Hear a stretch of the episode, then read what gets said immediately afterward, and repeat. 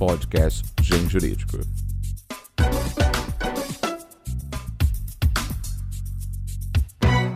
Excelentíssimos ouvintes, colenda internet, egrégio mundo jurídico. Hoje, no podcast do Gen Jurídico, eu tenho uma convidada ilustríssima. Aliás, permitam-me, excelentíssima, porque eu tenho aqui a honra de receber a ministra, professora doutora Regina Helena Costa.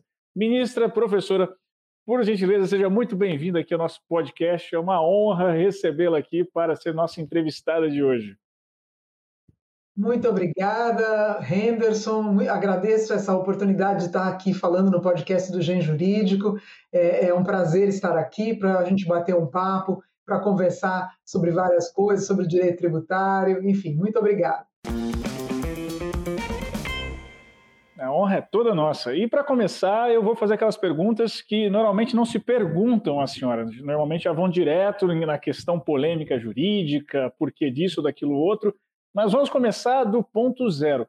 Por que direito? O que, que motivou a senhora a escolher a carreira jurídica?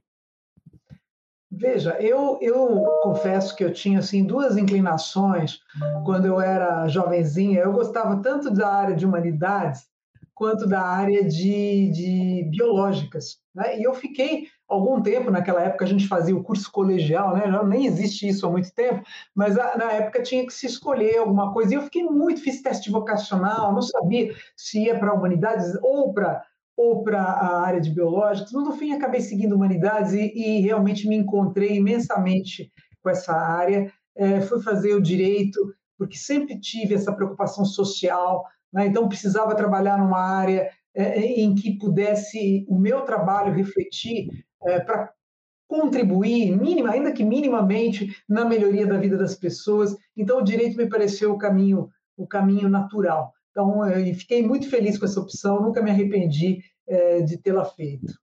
Ah, e como que foi a trajetória? A senhora entrou, fez a graduação na PUC e dali continuou os estudos. Como foi toda essa trajetória de tanto acadêmica quanto uh, profissional?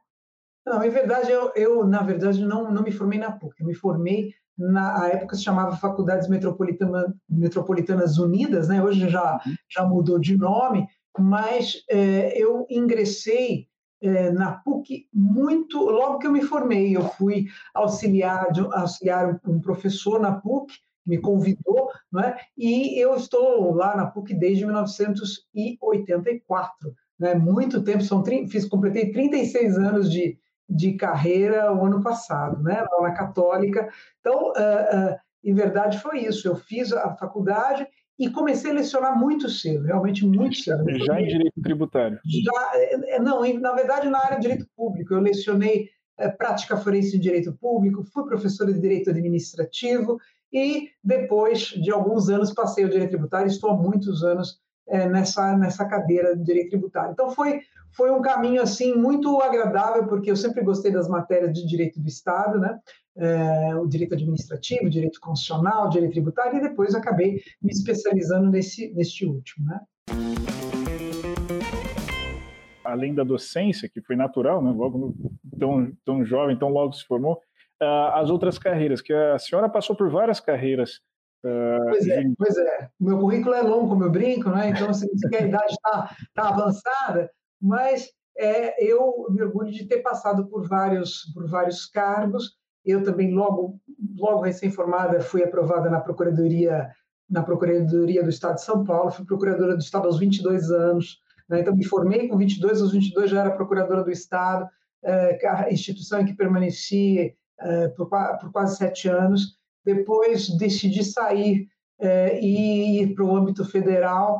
Passei pelo Ministério Público Federal, fui procuradora da República por poucos meses, porque a minha ideia era realmente é, ingressar na magistratura federal. Foram dois concursos que eu fiz simultaneamente.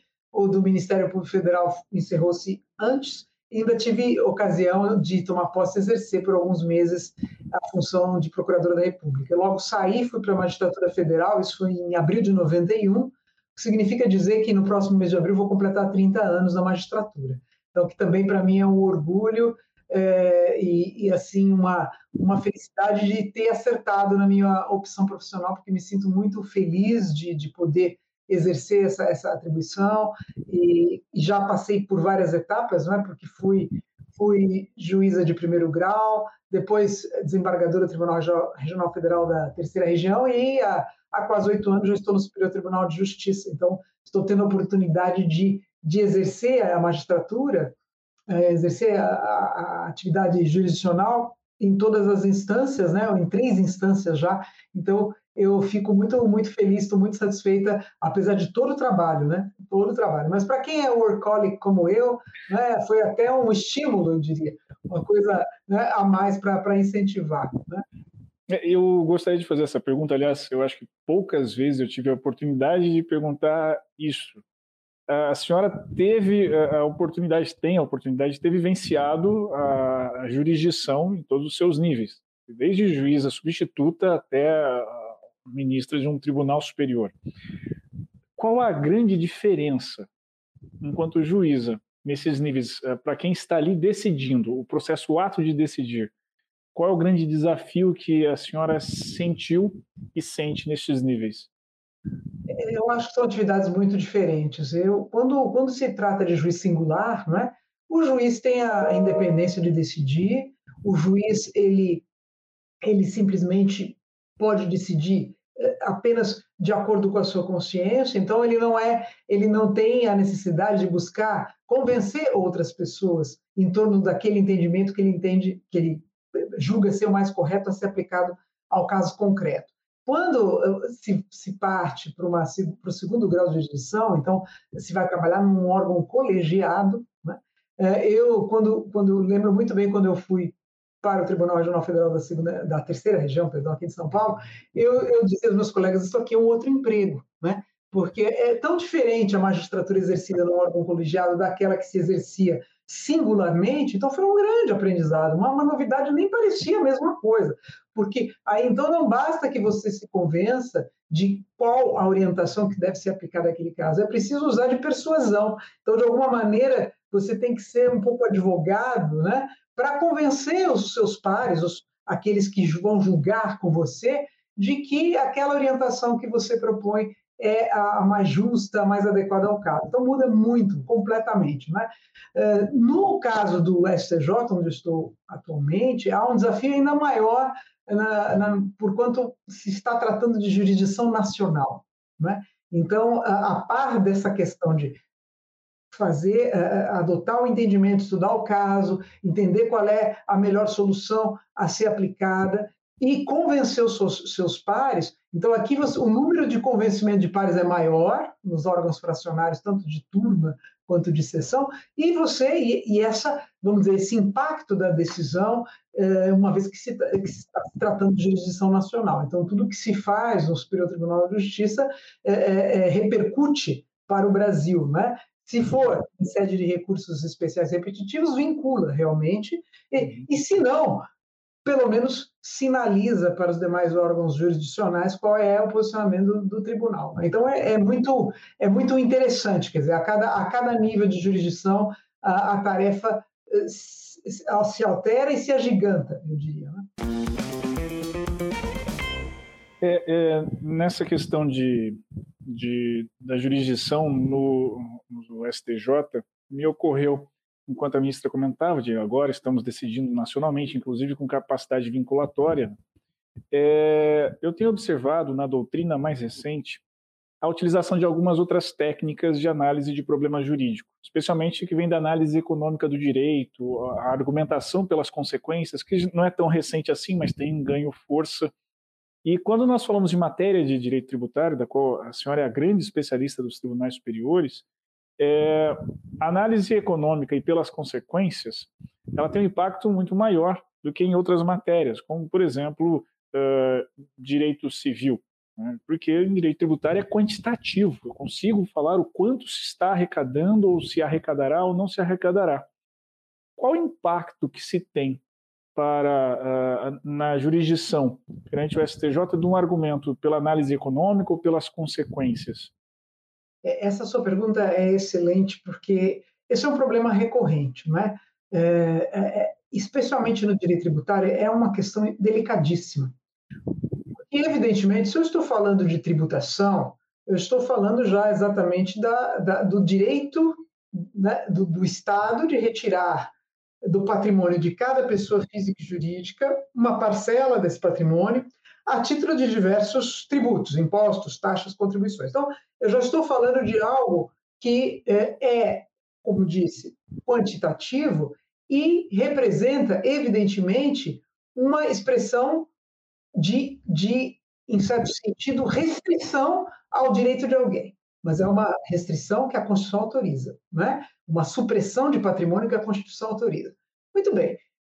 Penso que esse, esse argumento econômico ou consequencialista ele é muito delicado de ser aplicado nesse âmbito. Por quê? Então, dou um exemplo bem singelo. Então, imagine um, um tributo que é instituído pela União e que logo se percebe que é ser inconstitucional. Então, enquanto isso está sendo discutido pelos contribuintes em instâncias ordinárias, vamos imaginar que pegue o Supremo uma ação direta e diz: olha, isso aqui é inconstitucional. Bom, então veja só, se nós formos nos pautar pela questão econômica, quase sempre a declaração de um tributo, da inconstitucionalidade de um tributo, vai ter um impacto grande nas finanças. Se for da, da União, se for um tributo federal, certamente vai ter um impacto expressivo. Então, isso é, é, é inevitável. E, muito bem, isso seria suficiente para dizer, ah, bom, olha, pode até ser inconstitucional, mas, há, mas se houver a declaração de inconstitucionalidade, o desdobramento financeiro, econômico, o impacto econômico vai ser tão grande que isso não recomenda que nós nós, portanto, reconheçamos esse vício e exoneremos os, os contribuintes de, de, pagar o tributo. Então, veja que não é possível. Em direito tributário, me parece que essa, essa discussão é mal colocada, porque não se poderia nunca, então, analisar a legitimidade de uma exigência tributária se nós formos aplicar uh, teorias econômicas ou uh, o argumento do, do, do, do, consequencialismo. Então, quer dizer, sempre vai haver um impacto financeiro, sempre vai haver, mas o que importa mais?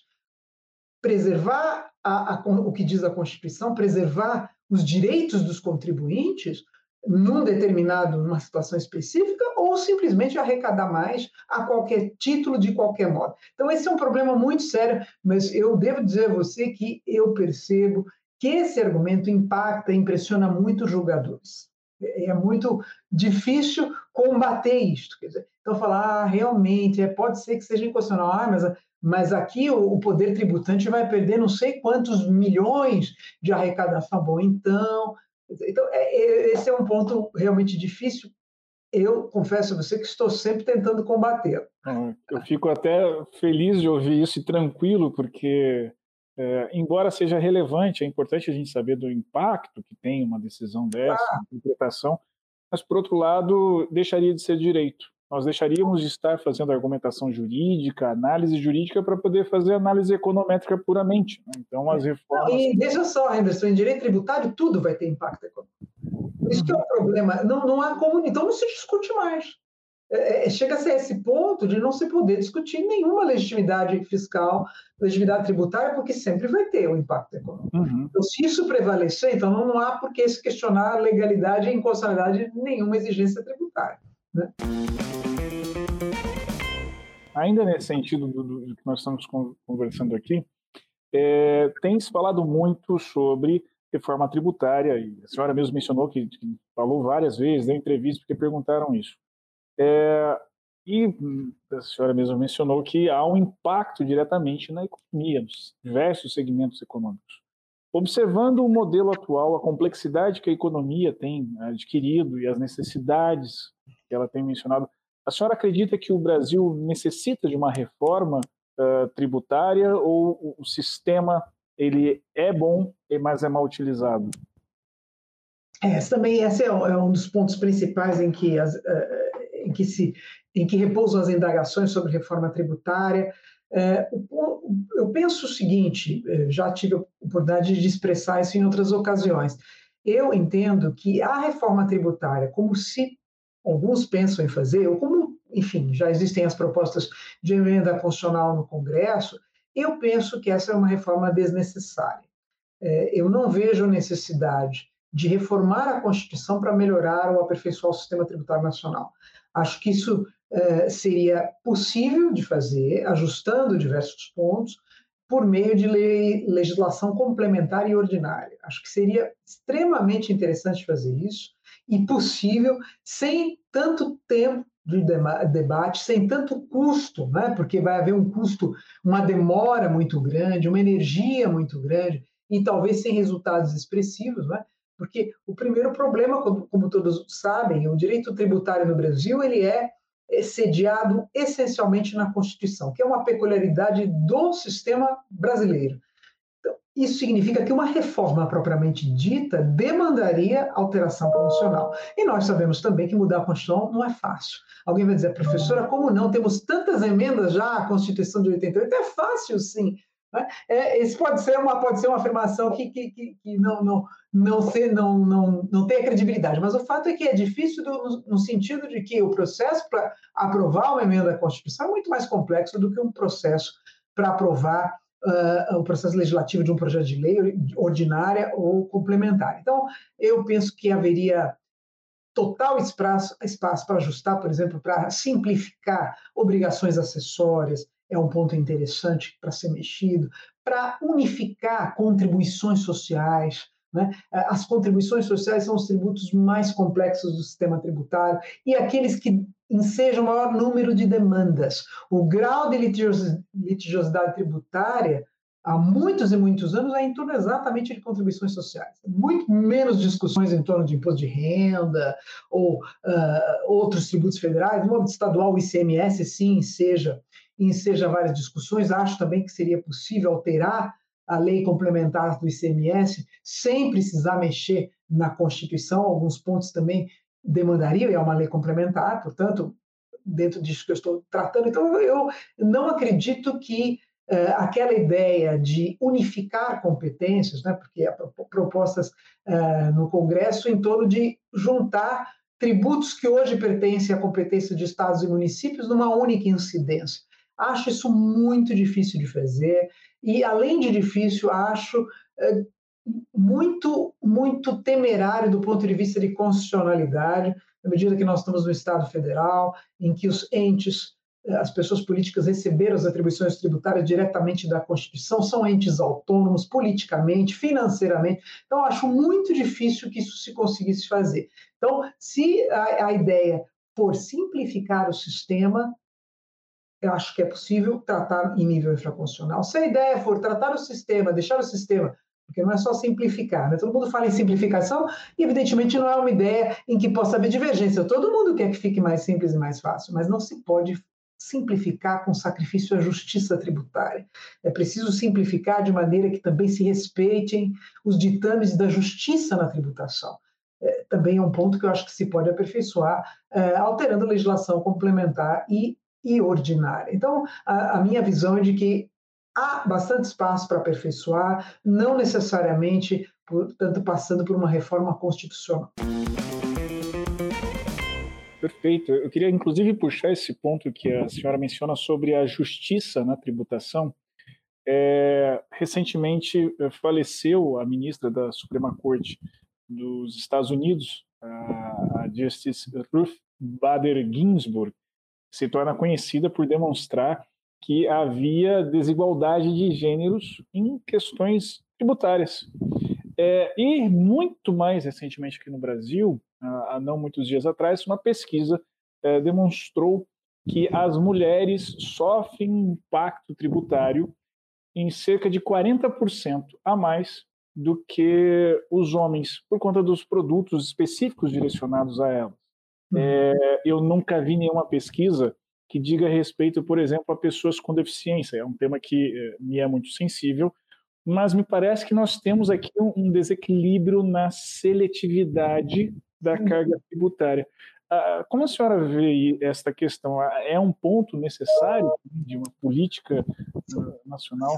Sem dúvida, seria muito interessante poder mexer nisso também, porque, veja, por exemplo, você está lembrando, então, as mulheres, por exemplo, usam muito, muitos cosméticos ou produtos dermocosméticos. Esses produtos normalmente são tributados a alíquotas bem mais altas do que outros, né? em maquiagem, por exemplo, e outras coisas bem mais altas do que hoje. É uma questão para se discutir. Com relação às pessoas de, de, de portadoras de deficiência, também uh, o acesso uh, tem que ser uh, fa facilitado a vários produtos, a equipamentos, a veículos. Isso, evidentemente, é uma função também da tributação. as pessoas ainda hoje, por, por, muitas vezes, ainda tem aquela mentalidade de que a tributação é apenas uma, uma atividade estatal com vista à arrecadação. Né? É claro que ela é isso também, né? ou ela é isso essencialmente, mas o fato é que a tributação também há de servir de instrumento para promover justiça social, para promover o bem-estar coletivo, e com isso há, há uma porção de instrumentos que o sistema tributário prevê eh, não só apenas benefícios fiscais, como isenções, como descontos, como diferimentos de exigências fiscais, mas também modulação de alíquotas, uma série de, de, de instrumentos que se pode utilizar justamente para isso. A minha, eh, você perguntou da minha trajetória acadêmica, os meus estudos, basicamente, as minhas obras, os, tudo que eu já escrevi até hoje, a disciplina que eu ministro na pós-graduação da PUC, que é Tributação e Direitos Fundamentais, visa exatamente isso, quer dizer, mostrar que é preciso pensar que a tributação, enquanto seja uma atividade estatal voltada a gerar recursos para o Estado, né, a gerar receita para o Estado, por meio da exigência dos diversos tributos, ela também é uma atividade estatal mediante a qual se pode modular os comportamentos das pessoas, ou seja, incentivar comportamentos em prol de finalidades que a Constituição prestigia, né, como a justiça social, como proteção ao meio ambiente, como a proteção ao direito ao consumidor e outras, e, e também para inibir certos comportamentos que são prejudiciais à, à, à coletividade. Então, é, é um, são poderosíssimos instrumentos, mas o Brasil ainda capenga nisso. O mundo já descobriu isso há muitos anos, né, há décadas, né, os países que encontraram desenvolvimento antecipadamente, antes de nós, e já usam isso há muitos e muitos anos. O Brasil ainda, ainda concentra a visão tradicional de que tributação é feita para arrecadar tributo. Então, para gerar receita para o Estado e ponto, e não tem outros reflexos ou não tem outras, outras aplicações. Mas o fato é que todas as oportunidades que nós tivemos para dizer que não é só isso e que há muito mais a ser feito e pode ser feito, é, são, são bem-vindas, como essa agora que você está me, me, me oportunizando. Uh, ministro, puxando o gancho na questão da, da desigualdade de, de, gênero e falando de judiciário, eu já ouvi algumas histórias, algumas entrevistas que fiz, como por exemplo, e, e há alguns fatos curiosos, não é o tribunal de origem da senhora, mas aqui em São Paulo, TJ de São Paulo, tem mais desembargadores com o nome José do que desembargadoras, todas somadas. É uma coisa curiosa. Eu me lembro de, de já ter ouvido já é, a ministra Ellen Grace contando como foi a transformação de dois banheiros que tem no cafezinho, e um deles virar o banheiro né, feminino e, e, a dificuldade de, de, de, de, dos colegas entenderem que agora transformava-se no banheiro feminino. É, eu já ouvi já a, deputadas comentando desse mesmo efeito também no Poder Legislativo, né, de a não existência de banheiro feminino na Câmara, no Senado, e, e banheiros adaptados para pessoas com deficiência, como é o caso agora da, da senadora Mara Gabrilli e tudo mais, também é, foi outro, outro caos, né? não tinha isso.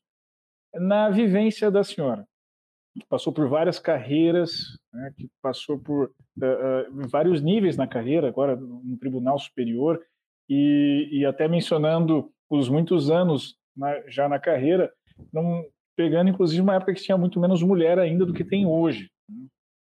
É, Teve já algum ponto em que sofreu algum machismo, alguma dificuldade nesse sentido, alguma dificuldade de adaptação é, institucional nesse aspecto também? Como foi essa vivência enquanto mulher é, na carreira?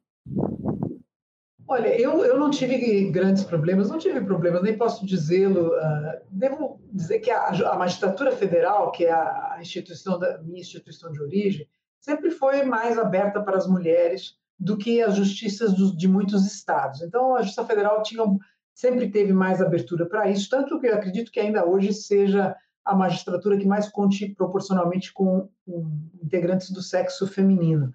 Né? Acredito que sim. Mas, mas, sem dúvida, quando eu ingressei já no início dos anos 90, eu me lembro bem de estar, de estar no fórum, né? lá na vara em que eu exercia as minhas atribuições.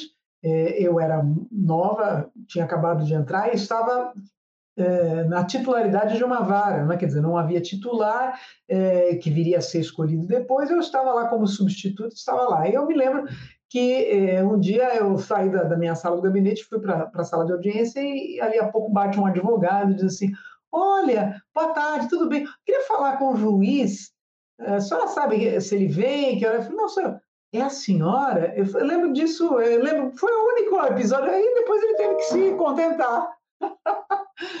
que era o mesmo, né? o mesmo jovem e tal. Era, era eu que respondi para aquela vara e eu que ia resolver e apreciar o caso dele. Mas, enfim, mas depois disso eu não, não, não, não, não, não tive nenhum problema. O que eu penso é que realmente existe uma, um déficit de participação feminina na magistratura, como existe em outros contextos, né? É, como a gente vê no, no parlamento, nos diversos órgãos legislativos, no Congresso Nacional. Então, a gente tem uma participação feminina menor. E é uma pena, porque as faculdades de direito, e eu, como disse, leciono há muitos anos, as faculdades de direito têm muito mais alunas do que alunos há muitos e muitos anos. Mas, assim, muito expressiva a participação das meninas, é, coisa de 60%, 70% das turmas são meninas. Dizer, e depois, infelizmente, isso não se reflete na magistratura. Acho que é uma série de, de, de causas, talvez, para isso. Né? Eu não, não diria que seria apenas machismo, pode, eu acho até que existe isso também, mas acho que a, a, própria mulher muitas vezes acha que é uma carreira mais penosa, que não vai conseguir conciliar com casamento, com família, e também acaba deixando, muito, muitas acabam deixando, até podem, ter o sonho de, de, de, de, integrar a magistratura, mas acabam desistindo. Então, uma série de, de coisas que contribuem para isso. Mas é, não, não é o fato de não ter material humano, porque é, nós temos bacharelas em direito em imensa quantidade todos os anos aqui Mudou no Brasil. bem o equilíbrio, né? Me lembro é, muito. eu estava na graduação para hoje, né? olha as salas de aulas que eu leciono e... Mas também, então, a impressão que eu tenho, pelo menos a experiência que eu tenho é de que imensamente na universidade que eu leciono há tantos anos, nos últimos anos, muito mais meninas, as meninas muito interessadas no curso. É, então, eu gostaria mesmo que isso, pelo menos com o tempo, se refletisse no maior número de mulheres na, na magistratura. Ministro, nós estamos aqui, é, neste período, lançando uma, uma obra da senhora. Tive muito, muita honra, muito orgulho de poder editar essa obra, que é um CTN comentado. É, e não só um CTN comentado, é, o Código Tributário Nacional comentado, mas ele tem um subtítulo que é Em Sua Moldura Constitucional. Poderia explicar para os nossos leitores por que a senhora quis esse subtítulo em sua moldura constitucional? Tem um pensamento por detrás disso que eu acho importante nossos leitores conhecerem.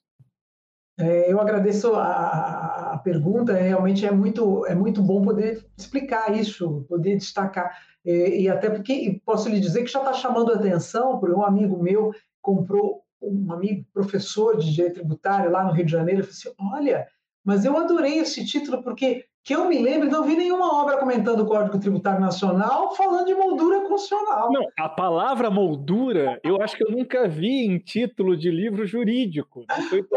Eu gosto muito de moldura, eu uso muito isso. Quem está acostumado a ler meus votos, meus no tribunal, sabe que eu uso muito moldura na moldura constitucional, nessa moldura normativa. Eu uso muito né, esse, esse termo e, e por isso me parece veio naturalmente para mim quando quando tínhamos que batizar batizar a obra. Então é, acho que o importante é mostrar exatamente isso. Primeiro, isso significar a reafirmação de que nós não podemos esquecer que o sistema tributário brasileiro está plasmado na Constituição, essencialmente. Então, a, a, as diretrizes, os princípios, as limitações do sistema, os direitos dos contribuintes, essencialmente colocados na Constituição, como eu disse, uma peculiaridade do Brasil, mas isso não, não se verifica nas legislações de outros países. Muito bem.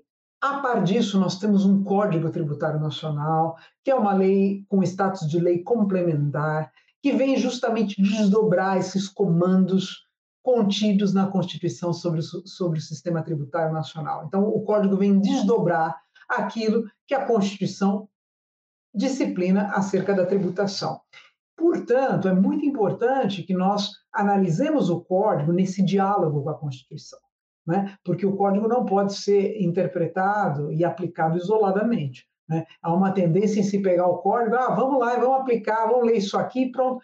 E, em verdade, o que a grande peculiaridade do, do código e do próprio sistema tributário é justamente essa. Eu preciso olhar para as normas do Código Tributário Nacional, assim como das diversas leis tributárias, e o que não falta no Brasil são leis tratando tributação, já que é uma federação, temos múltiplas pessoas políticas legislando sobre matéria tributária. Então, é preciso que todas essas normas, todas, toda essa legislação infraconstitucional, a partir do Código, dialogue com a Constituição para que tenha sua legitimidade afirmada. Então, a proposta é exatamente essa: é tratar de analisar, de interpretar os diversos dispositivos do Código Tributário Nacional em harmonia com a Constituição e dizer aquilo aqui está bem, andou bem, aqui não andou bem, aqui seja dúvida, aqui pode acontecer isso. Por quê? Porque, em verdade, também como sabem, a Constituição brasileira de 88, mas o Código é muito mais velho do que ela. Então, o Código é a Lei 5.172 de 1966, que entrou em vigor no ano seguinte, em 67, e, portanto, quando o Código entrou em vigor, era outra Constituição, e não a Constituição atual. Portanto, nós temos alguma, alguma defasagem, alguma dificuldade entre as normas que estão no Código e as que estão na Constituição, porque aquelas que não cumprirem, que não reverenciarem exatamente os ditames constitucionais, não poderão ser consideradas. Então, é, é, acho que isso é muito importante apontar. Então, por isso que eu, eu quis agregar esse subtítulo em sua moldura constitucional, para dizer, olha, é dentro da moldura constitucional. Aquilo que não se ajustar a essa moldura não terá validade e, portanto, não poderá ser aplicado. É, é nesse, nesse, nesse encaminhamento que, que a obra está colocada. E com isso nós conseguimos colocar uma palavra inédita em títulos para circular e ficar. É uma pesquisa sua, porque eu também não nunca mas eu gosto de moldura, eu gosto. Eu, eu confesso que eu fui atrás de, de, moldura porque a gente fica assim, até a doutora Oriene, que é também do nosso editorial, fala, mas moldura? Mas moldura não tem outra palavra? Não, moldura é a forma dela explicada, a ministra explicada, mas nunca vi moldura em nenhum título. Falei, também não, vamos entrar para procurar. E não tinha mesmo, foi algo inédito, acaba chamando Eu posso dizer que está chamando atenção. Os professores, um, um, me disse claramente, falou, olha, mas eu, eu acho que ninguém fez sob essa perspectiva, eu acho que isso aqui... falei, ah, então tá bom. É porque há um, aquele fenômeno da constitucionalização das coisas, né? Várias áreas estão falando, ah, é a constitucionalização do processo, do direito civil, aquela coisa toda, mas uh, no fundo, no fundo, sempre esteve constitucionalizado, ainda mais direito tributário. É, no Código Tributário eu diria que foi uma coisa inversa. Ninguém precisou dizer para constitucionalizar, já saiu assim. É. é assim desde 1946. Então, o sistema não, quanto a esse elevado teor de disciplina constitucional da tributação, isso é desde 1946. Então, da Constituição Democrática de, de 46, depois 67, que não era democrática, manteve esse sistema, basicamente o mesmo. Depois, a emenda constitucional número 1 de 69, que muitos chamam Constituição de 69, porque ela alterou tanto a de 67, manteve. E agora 88. Então, quer dizer, há muitas décadas o sistema tributário é essencialmente funcional. Agora, ele precisa ser operacionalizado por meio de normas da lei complementar, que é o Código Tributário e outras, e de leis ordinárias. Daí porque todas essas normas têm que guardar pertinência com, com o que está na Constituição. Então, a leitura é essa leitura desse diálogo, o desvendamento desse diálogo é imprescindível para a boa compreensão do direito tributário, a meu ver. Eu só posso afirmar que só pode. Eu li suas obras, né, desde o curso, quando editei, até o CTN agora, e efetivamente não há outra forma de se interpretar. Não há como se dizer que, que não estão grudadas desde o DNA as duas áreas, né, estão separadas. É, ministra, eu queria perguntar agora, mudando um pouco, como se diz no interior aqui de São Paulo, de pato para ganso, é, saindo um pouco do mundo jurídico. Uh, quando a senhora não está uh, cuidando dos problemas do, do tribunal, é, o que a senhora gosta de ler? A literatura não jurídica.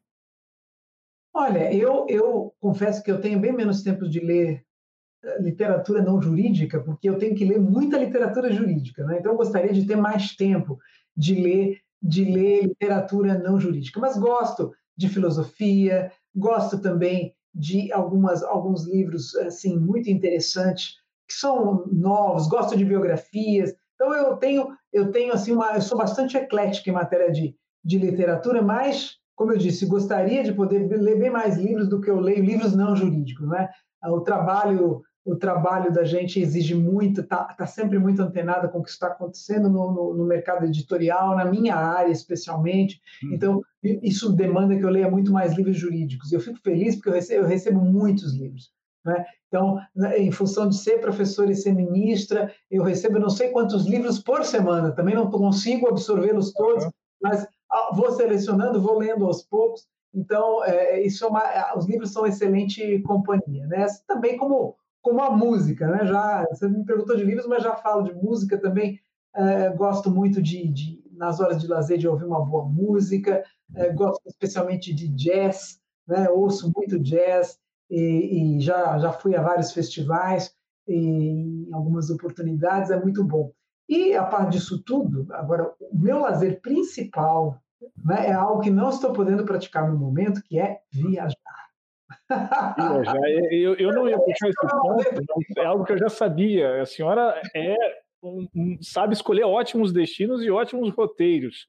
Quando, qual foi os roteiros, destinos que mais lhe marcou de, de viagens? Olha, eu, eu já fiz, eu viajo há muitas décadas e eu faço sempre viagens muito planejadas, ou seja, customizadas, são viagens de várias semanas e para vários países eu digo, né, quando eu falo para os meus amigos, eles, eles falam que é mentira, mas eu, eu conheço já 75 países. Tem Poxa. gente que conhece até mais, mas eu posso dizer que esses países em que eu estive, eu conheci mesmo.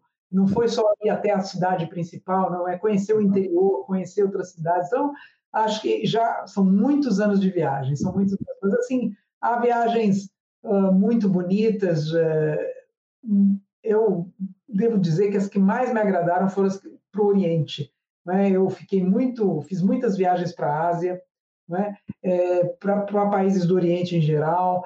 A viagem à China foi a última viagem internacional grande que eu fiz em 2019. Fiquei muito impressionada com, com é, porque nós temos uma visão muito limitada sobre a cultura chinesa, sobre como é a vida lá. Então, acho que eu recomendaria para as pessoas interessadas em conhecer melhor para irem, porque desmistifica muita coisa, né, do que aquilo que a gente pensa de certos estereótipos que nós temos aqui. É, também, é, esses dias, a notícia lá do golpe em Mianmar, eu estive em Mianmar há muitos anos, logo que foi reaberto o país para turistas estrangeiros. Eu brinquei que eu estive lá antes do Obama chegar, então, o Obama eu, eu estive lá e foi uma viagem maravilhosa, é um lugar lindíssimo, a cultura é riquíssima né? minha marca é a antiga Birmania, muito, muito, muito bonito. É, também é, não posso deixar de falar do Egito. É, eu que sempre gostei de história e, e, sempre me encantei com a, com a cultura egípcia, né? É, pude então apreciar em loco. Foi uma viagem realmente inesquecível. Há muitas viagens lindas. Acho que todos os países têm algo interessante a oferecer. Né? É uma questão de nós termos a percepção, é, ter, termos um olhar é, curioso, né? um olhar interessado, mas é, dificilmente uma viagem uh, a um país diferente uh, não vai render nada de positivo. Eu não, não, não, não, digo isso. Ah, claro que há aqueles que têm, foram berços de civilizações mais antigas, têm talvez um patrimônio tem um patrimônio cultural maior, mas todas as experiências são, são muito ricas. Mas eu, se tiver que escolher, eu prefiro os países asiáticos, me parece que estão mais. A mim instiga ir para um mundo completamente diferente, onde eu não entendo a língua. Isso me, me, me, instiga muito. Não, eu não entendo a língua, é, eu tenho que falar inglês o tempo todo, mas assim, eu não entendo a língua local, os costumes são completamente diferentes para mim. Então, essas são as minhas férias de sonho, é sair completamente do meu, do meu meio, da minha rotina. Aí é como se fosse realmente uma, uma higiene mental é, total. Quer dizer, então, é, seus, seus, seus seus vários eh, eh, sentidos foram despertados, uhum. para coisas completamente novas. Eu acho isso, né, culinária muito interessante também, experimentar. Então, eu acho muito, Muito bom. Essas, essa, esse é o meu hobby principal. E a senhora tem, a, a, a senhora tem o paladar aberto para poder provar coisas exóticas? E coisas diferentíssimas, sim. Insetos, o que você possa imaginar, já fiz. é, exatamente, culinárias locais, assim, que, pratos gourmets, né? Gourmet para a culinária local. Coisas, já fiz muitas coisas interessantes, eu, eu sou bem aberta a isso. Um dos primeiros lugares que eu visito num país diferente é o mercado. Adoro ir ao mercado. O mercado, eu gosto de saber o que, que as pessoas comem, o que, que se vende, quais são as frutas, os peixes. É, isso para mim é, é muitas mas como? A primeira coisa que eu quero fazer é ao mercado, quero ver como, como funciona. E o mercado revela muito da cultura de um país. Ah, eu preciso confessar que eu sou expert em dar gafes, especialmente quando tem alguma questão cultural envolvida. Eu sempre estudo antes, mas parece que justamente por eu fazer isso, está previndo é que a gafe acontecerá. Então aí vem a pergunta: a senhora já passou por algum momento assim de constrangimento, de gafe, por alguma diferença cultural, de compreensão? Não, eu não me lembro de ter passado por. Mas eu vou lhe dizer, porque eu tomo uma cautela. Eu sempre tenho um guia local para me orientar. Ah, isso é, é importante. eu, já, eu já sugeri para alguns amigos que também passaram algumas situações, às vezes até aflitivas, né? Porque às vezes uhum. acontecem coisas que você não espera, reações inesperadas, uma, uma, uma, uma, compreensão de alguma coisa que se faça ou se diga, de algum gesto, né? especialmente uhum. na Ásia. Na Ásia isso é imprescindível, porque é tudo tão diferente se você não tiver alguém. Então eu costumo sempre, é, eu organizo a minha viagem, mas eu, eu sempre contrato um guia um guia experiente da, da, do lugar, que eu acho que vale muito a pena. A gente aprende muito mais coisas do que se lesse 100 livros, né? A pessoa que mora lá, vive e pode explicar, conhece a história. Então, eu não me recordo de nenhuma coisa assim mais. Até gostaria de ter uma para contar, mas eu acabei, me, acabei me, me, blindando disso fazendo essa. Olha, foi, foi, foi sábio, muito sábio. Tomando essa medida. Ministro, eu queria agradecer imensamente pelo tempo dedicado aqui para a gente ter essa conversa maravilhosa. Eu conversaria mais uma hora inteira aqui, que assunto não falta para nós conversarmos. Muito Mas aqui no podcast a gente tem um limitante de horário para a turma não, claro. Não se cansar. Então já fica desde já o convite para um outro bate-papo aqui, para nós voltarmos aqui e falarmos, contarmos mais histórias aqui. Uh, mas eu deixo aqui aberto uma palavra final da senhora para os nossos ouvintes. Olha, muito obrigado. Eu agradeço é, a oportunidade de participar deste podcast. Espero poder participar de outros também. Uh, é sempre importante poder falar para o nosso público, né, para as pessoas é, que, que, enfim, acompanham trabalho, o nosso trabalho na magistratura em todos esses anos, para as pessoas que acompanham o trabalho como professora também, do qual me orgulho muito, como autora, e agora na, na, no Gen Jurídico, né? Esse, esse, essa obra é editada pela editora Forense. Espero que, que seja bem aceita pela comunidade jurídica. Fico no aguardo de sugestões, de críticas, né? Que eu acho que a atividade docente é também importante, a academia, como a gente diz, para poder ter essa troca de, de, de, ideias, né? e sempre podendo aperfeiçoar aquilo eh, que a gente fez. Né? Então, agradeço imensamente a oportunidade, estou à disposição para futuras conversas também. Ah, o prazer é todo nosso. É isso, ouvintes. Essa foi a ministra Regina Helena Costa. Acompanhe-nos nas redes sociais, onde tem textos, temos muito mais conteúdo. E não deixe também de conhecer a obra que estamos, temos o privilégio de lançar dela, que é o Código Tributário Nacional, comentado em sua moldura constitucional. É isso aí. Nos vemos no próximo podcast do Gen Jurídico. Até lá. Podcast Gen Jurídico.